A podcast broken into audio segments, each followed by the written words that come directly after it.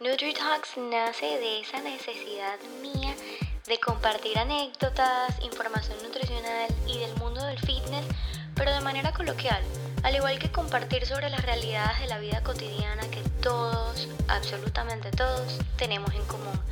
Mi nombre es Isa Astorga, yo soy nutricionista y en este espacio resolveremos tus dudas, nos reiremos de nuestras imperfecciones y nos llenaremos de buena vibra, porque la nutrición no es solo contar macronutrientes. Bienvenidos y gracias por estar aquí. Empecemos. Hola, hola, bienvenidos a otro episodio, creo que este es el episodio 12. Hoy vamos a hablar del azúcar. Ya sé, mi impresión de Celia Cruz es terrible, pero bueno, el hecho es que vamos a hablar del azúcar como añadidos, o sea, los edulcorantes, cuáles son buenos, cuáles te recomiendo. Y la verdad es que hay demasiada información en este tema, así que les compartiré lo más básico para que aprovechen de este tiempo y puedan tomar sus propias decisiones, que al final eso es lo que yo busco. No me iré en detalle de hablar del índice glucémico y la carga glucémica porque creo que si no el episodio se va a convertir en tres horas.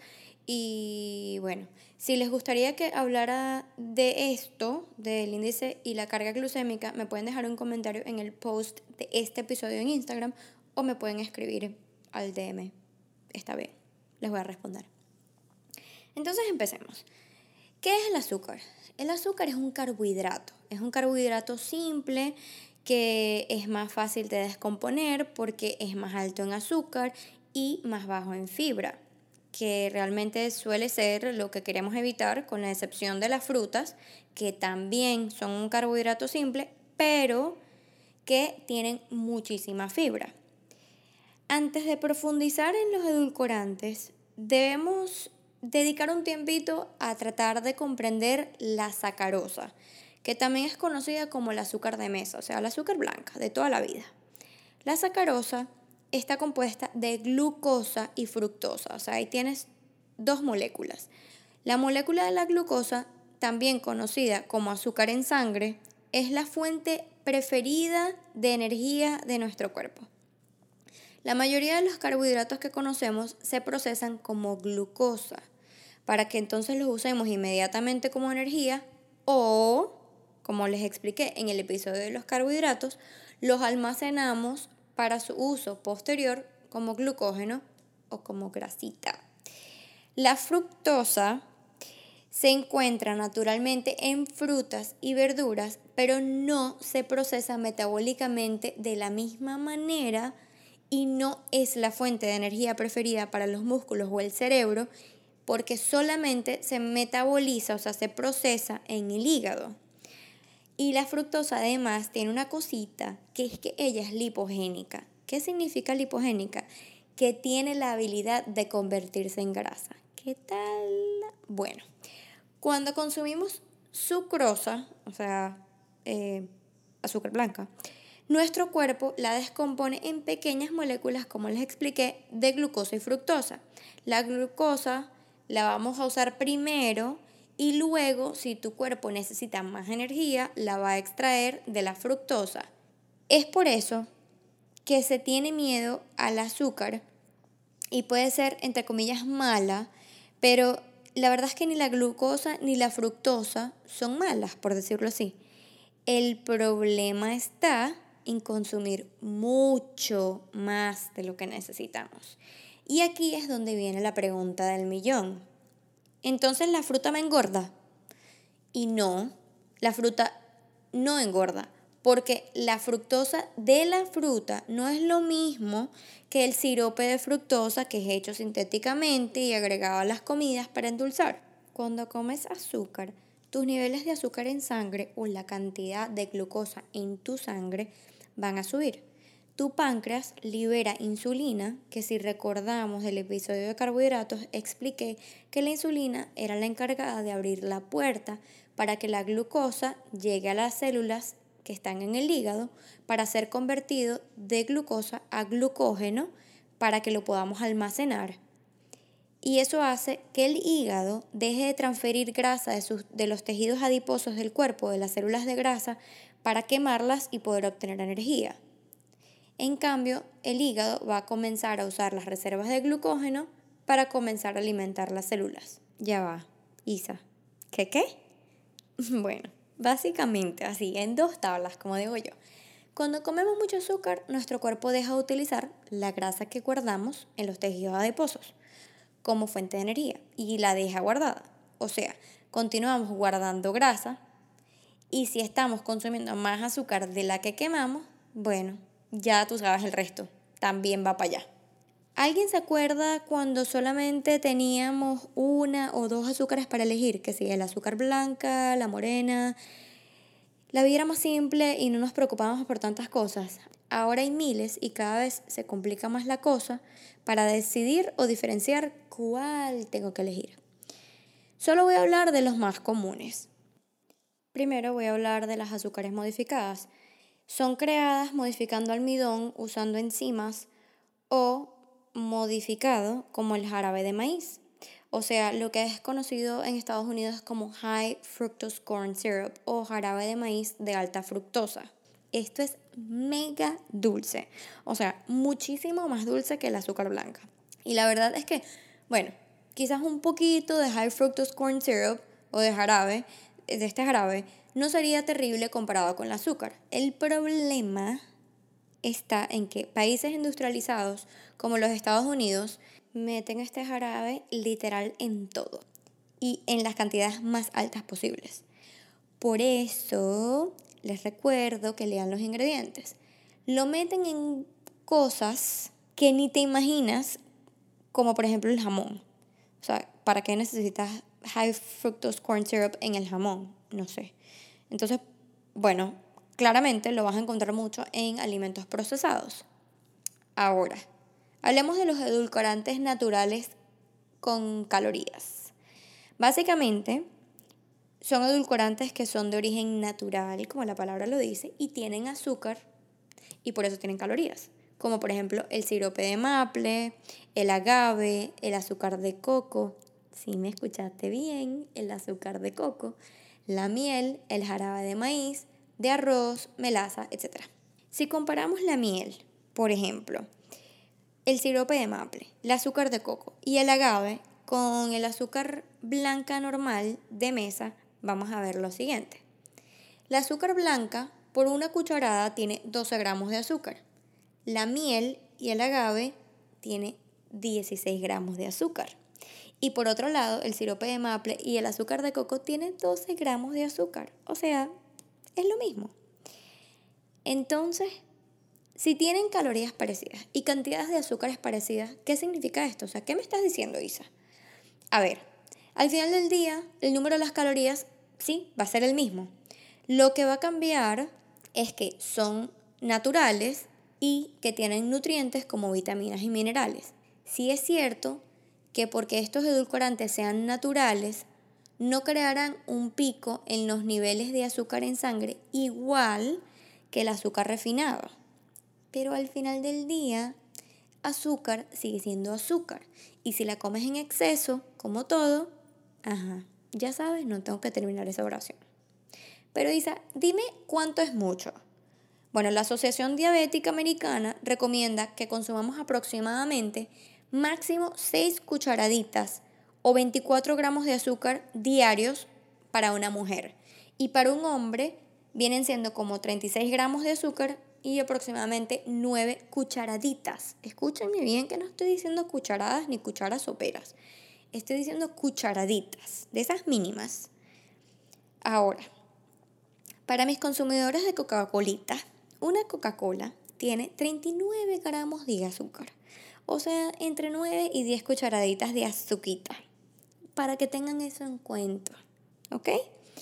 Ahora, también tengan en cuenta que estos cuentan con azúcares añadidas. Y si aunque son naturales, no es lo mismo que una fruta, porque una fruta es un alimento completo. Ahora hablemos de edulcorantes artificiales. Estos son la sucralosa, o mejor conocido como la esplenda, que viene en un sobrecito amarillo, la sacarina, que viene en un sobrecito rosado y en Estados Unidos le dicen sweet and low, el aspartame, que es un sobrecito azul, o sea, equal, o NutriSweet también le dicen. Hay tanto que decir de estos que de verdad yo solamente les voy a dar información para que puedan hacer propias conclusiones cortas y resumidas. Em, y bueno, esos que mencioné son los más comunes. Son súper dulces, o sea, entre 200 y 1000 veces más dulce que el azúcar y mayormente no tienen calorías. Este tipo de edulcorante los van a encontrar en cositas como la Coca-Cola cero, la gelatina sugar free, las mermeladas sugar free, las gomitas, etc. El problema está en que están hechas de químicos, que no puedes ni pronunciar porque esa vaina suena alemán. Y son extremadamente baratos para hacerlos. Lo que me lleva a la conclusión de que pues obviamente por eso es que siguen en el mercado. Hay muchísimos estudios y teorías que han tratado de probar efectos secundarios de los cuales han sido vinculados con leucemia, entre otros. Pero déjenme decirles que estos estudios han sido hechos en ratas donde se les ha dado cantidades exorbitantes de edulcorantes y es por eso que el FDA aún los deja circular. Pero los invito a reflexionar. No han habido suficientes estudios ni tampoco ha pasado suficiente tiempo desde que se crearon estos edulcorantes, y abro paréntesis, esto es alrededor de 1970 o 1980, como para realmente saber si afectan a las personas o no.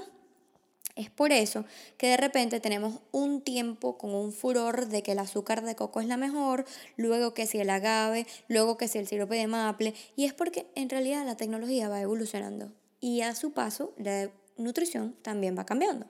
Esta es una profesión donde hay que mantenerse al tanto del último porque todo va cambiando. Lo que yo siempre sugiero en bases generales es que agreguemos más alimentos completos a nuestras dietas, menos procesados y que aprendemos a escuchar a nuestros cuerpos. Bueno, eso por un ladito. Ahora vamos a hablar de los edulcorantes sin calorías naturales. Los más comunes y los únicos de los que voy a hablar va a ser el monk fruit y el stevia. El tema con la stevia es que tiene más aftertaste, o sea, un sabor particular eh, cuando te lo comes, pero el monk fruit no lo tiene. Todos sabemos que la stevia viene de una planta, al igual que el monk fruit es una planta asiática. Y hasta ahora no se han comprobado ningún efecto secundarios en cuanto a la stevia o al monk fruit. Ahora bien, digamos que prefieres consumir edulcorantes sin calorías, básicamente lo que estamos haciendo es engañar al cerebro por el momento y tratar de cesar ese antojo temporalmente.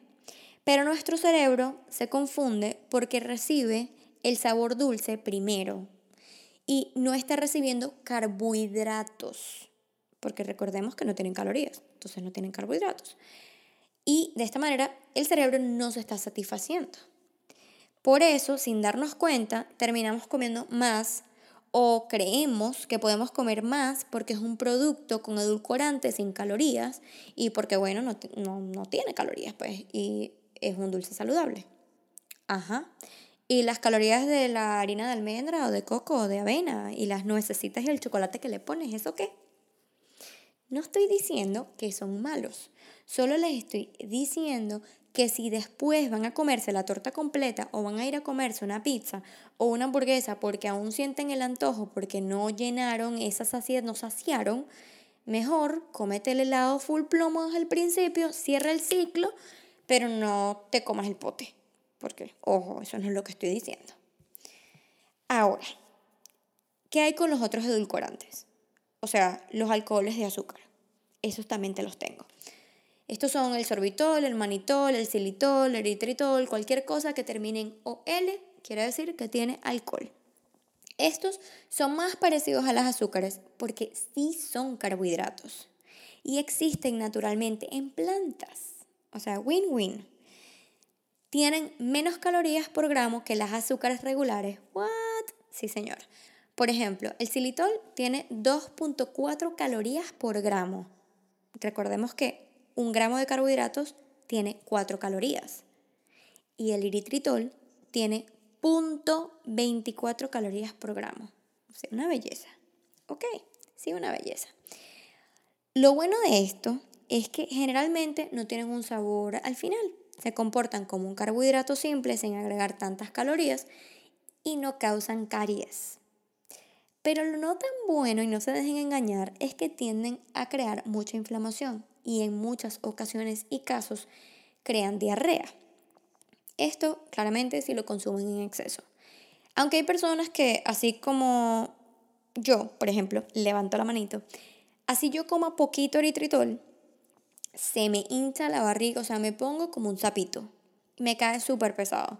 Como les he dicho desde el principio, la idea nunca es satanizar un alimento ni catalogarlo como bueno o malo, pero hay que poner en una balanza cuál es tu objetivo, qué te importa y qué estás tratando de lograr.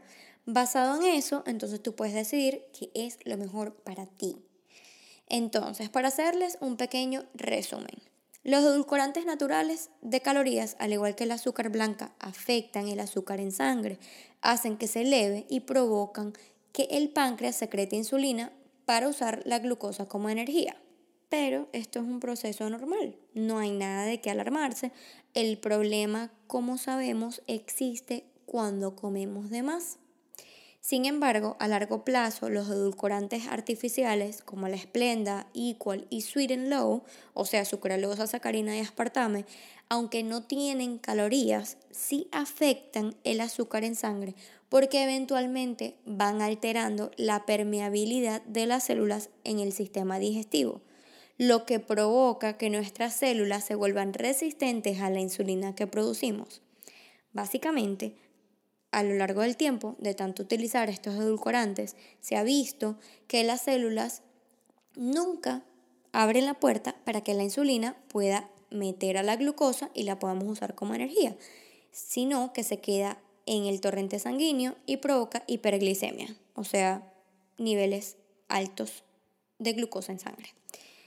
Pero los edulcorantes naturales como la stevia, el monk fruit y los alcoholes de azúcar no tienen este efecto.